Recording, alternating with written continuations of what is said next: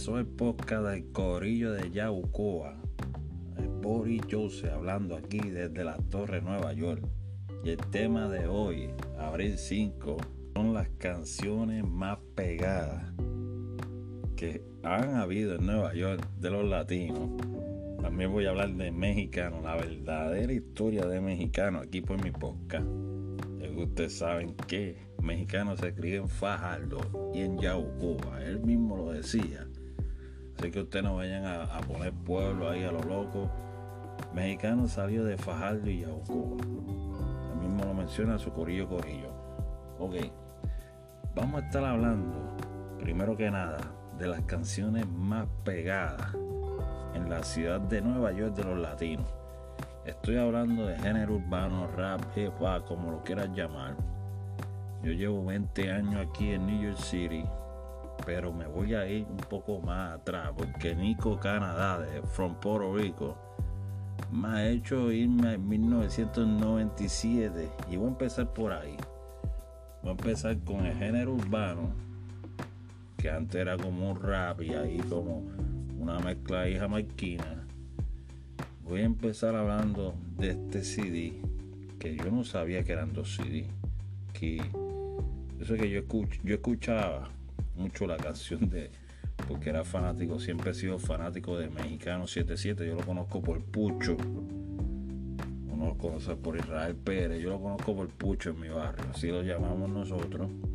Este y yo yo siempre escuchaba esta canción de No Más Tregua con Fat Joe y, otra que salió con Razor Chart que salía mexicano, pero ese CD, no sé si hay dos CD, pero eso Nico Canadá me va a estar hablando más en detalle. Pero yo voy a hablar de que, hablando claro, en la ciudad de Nueva York, los temas que se han escuchado en las paradas, en todos los clubs, donde quiera que tú te paras, bro, era la canción de Lean Back con Fat Joe y Remy Martin. Pero ahí también salía un remix. Y ahí empezó Tego. Pero yo escuché un remix, una versión brutal con Héctor Fader, con Tempo. Y ahí me voy más para atrás en, esa, en ese rimi, Tempo está llamando desde la cárcel y sale Tego, este, sale Tolefade, sale Dari Yankee, obvio, sale Fat Joe. Y ahora mismo voy a entrar aquí a la Data Saver para que me diga quiénes salían en esa canción de ese rimi. Pero la más que yo escuché del lean back era cuando la parte de Tego, de Cascarita, no me acuerdo muy bien. Entonces esa parte se oía en las paradas cuando ponían esa parte de todo Puerto Rico. Ahí todo el mundo salía corriendo, moreno, blanco, latino, porque ustedes saben que la parada no se equivoquen, la parada es boricua, pero ahí hasta chinos van. Ok, me estoy hablando de este remix que sale Fat Joe, Daddy Yankee, Polaco, Tego Calderón, Héctor El Fader, el Noti, el Tempo. El remix está Para mí, una de las canciones más que ha sonado aquí en Nueva York de los latinos. Así que ustedes en los comentarios sé que van a decir un montón de cosas, pero yo me estoy yendo a las paradas por igual. Me estoy yendo a los clubs cuando yo me metía ¿Entiendes? El toner, el club toner, allá, me estoy metiendo al Queen, me estoy metiendo el Bro, me estoy metiendo ya, tú sabes dónde me estoy metiendo. Entonces, entonces para yo ponerle a ustedes, ¿sabes? En sincronía de lo que aquí suena en Nueva York. Porque no suena lo que usted está pensando. Esto es New York. Esto no va a sonar de esos raperitos que usted piensa, no una ciudad con mucho respeto, igual que Puerto Rico. Entonces, de lo más reciente, ahora me fui desde el 97, Joseph se cambió para el 2020, ¿entiendes? Pa. Y te voy a llevar a Madison Square Garden cuando yo estaba viendo el juego de San Antonio y los Knicks en el 2019 o 2019 a 2020 cuando sonaban la canción de Cardi B, Anuel, Fat Joe, Jess. ¿Viste? ¿Viste la diferencia? Está sonando en la radio, sonar en el Madison, sonar en la calle, sonar en las paradas, en los clubs. ¿Viste la diferencia? Pero también quiero hablar de la gasolina, obvio. Un himno nacional de reggaeton que sonaba en las calles en Manhattan, en los barrios, aquí. Así que Dari Yankee hay que darle un aplauso porque Yankee lo hizo solo, ¿entiendes? Había mucha gente. Pero antes de, de sonar todas esas canciones, bueno, tenemos que ir a 1997, Nico Canadá, este, el álbum de Crazy Hit Boricua Guerrero, que sale Poster Rhyme, sale Nas, sale Pip Pong, sale el cantante que mexicano era fanático de él, que se puede decir que mexicano pues seguía el flow de él, que se llama Mal Lion, así porque la gente que se pasa hablando de mexicano sin saber, mexicano le gustaba mucho a Mal Lion y acá entre nosotros llegó un momento que llegó a cambiar la voz como la de Mal Lion. Entonces quería hablar de que mucha gente opina que el género y que estuvo en su esplendor ahora mismo, que, que ha llegado al tope y yo me voy a ir en 1997, que para mí esta fue la época donde el género estaba en el tope. Ya, ya tú sabes, cuando viene un Buster Rhymes que para aquel tiempo había tirado uno de los CD primero, que se llevó todos los premios, me recuerdo. Querer colaborar en, el CD de Boricua Guerrero, venir Nas Escobar, que acababa de hacer películas, este, discos de oro también. Uno de los cantantes, o el tercero, después de Jay-Z, el segundo. Uno de los mejores en sí que tiene todo Estados Unidos.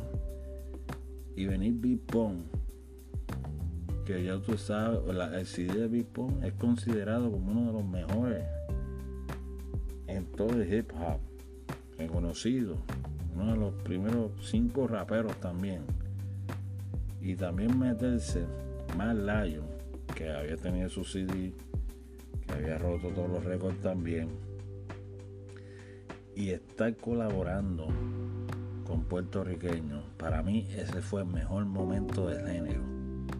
Cuando Jay-Z grabó con Héctor Fader o lo firmó, cuando salió la gasolina, cuando sale Boricua Guerrero, este, colaboraciones como Fallo y Anuel y Cardi B.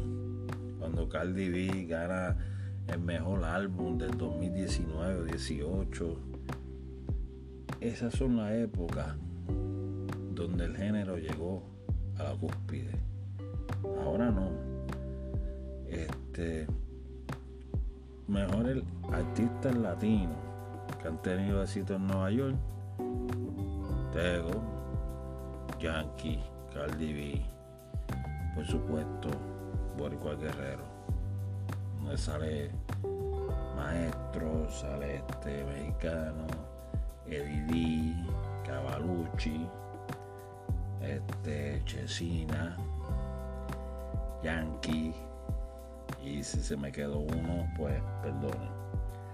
Mi canción favorita se la tengo que dar aquí a Nico Canadá, que esto fue producido por Playero y Nico.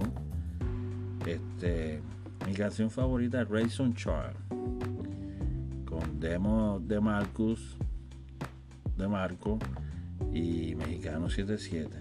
Recuerdo el carro convertible ahí en Nueva York, nunca se me va a olvidar ese video ni el de Baby Rasta y Ivy Queen cuando lo cantaron ahí en Manhattan muchos quieren tirarme nunca no, eso fue esos fueron unos videos que se grabó aquí en Nueva York que yo digo wow hasta dónde ha llegado este género el comienzo el boom cuando sí estaba en su peak no ahora no ahora mi gente. Ahora se está escuchando stream por internet en países latinos. Estoy hablando aquí de New York de la capital del mundo. Entonces quise, hacer este podcast porque yo voy a hablar personalmente de, de Pucho, de Mexicano 777. Es una persona que ustedes han visto videos eh, moviendo la cabeza, haciendo ruidos raros. Él no es esa persona, es un, es un personaje.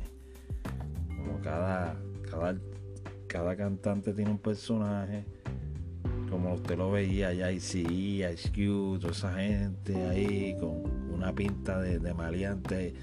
Y a última hora todo estaba en el funeral llorando de ICE, que eran amigos. Era cuestión, era como una lucha libre para aquel tiempo. Pero quiero hablar de que el pucho que yo conozco o conocí, cuando llegaba al barrio, dio tantos consejos que yo dije, wow, este hombre no está chuleteado. Este hombre vino de abajo, llega hasta la cima porque ha sido uno de los primeros cantantes primero fue Vico sí, que, llegó a cantar en Argentina, Bolivia, todos estos países, pero Pucho, Pucho fue uno que incluso llegó a tener jet privado para aquel tiempo y había murales en Colombia, en Bolivia, en Argentina, de él y Tempo. Y, y cuando la gente se pone a hablar de él como que indirecta, sacando lo negativo. Él era una persona para poner, ¿sabes? Para yo contarle una anécdota. Era una persona que una vez nosotros estábamos reunidos entre más de 10 amigos, familiares de él, en la urbanización Los Ángeles, donde él se crió. Estamos viendo una pelea de Tito Trinidad para aquel tiempo. Y todo el mundo estaba llegando pues, en carro. Uno llegó eh, un BMW, otro llegó un Mustang, otro llegó en otro carro y llega mi mejor amigo en un carro viejito para aquel tiempo. Y, como que se empezaron a, a reírse de él y qué sé yo. Y uno de los consejos que dio él, no sé por qué usted se ríen todo de él, ¿sabe? Por el carro de él cuando esa persona es un maestro y hace más, hace más que nosotros por la sociedad.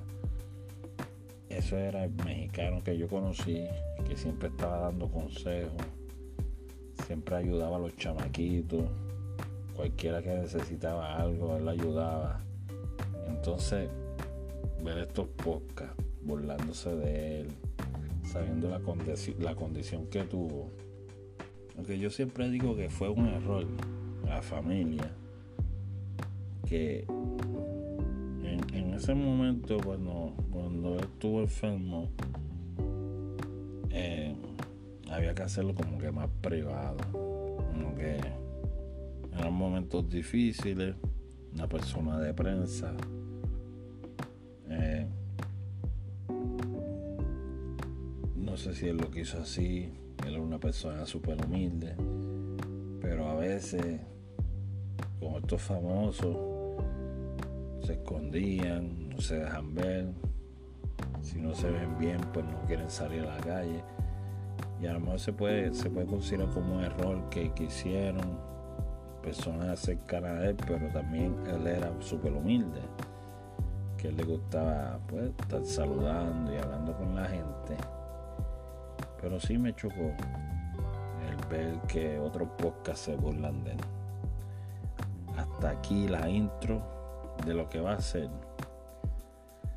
Lo que voy a estar hablando de Pucho Mexicano 77, lo que voy a estar hablando de las canciones que pegaron aquí en Nueva York desde el 80 hasta el 90, hasta el 2000, hasta la actualidad. Pero con productores de nombre, como Nico Canadá. Voy estar hablando con otras personas más de nombre.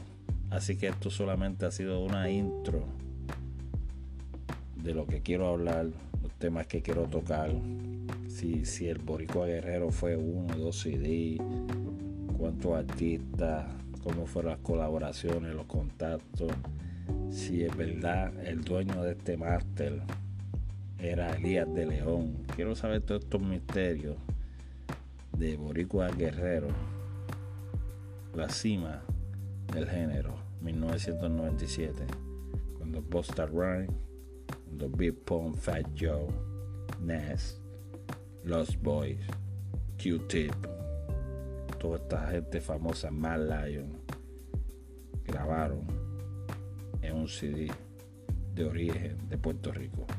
Hasta aquí el podcast Corillo Yaucoa, síguenos en Spotify.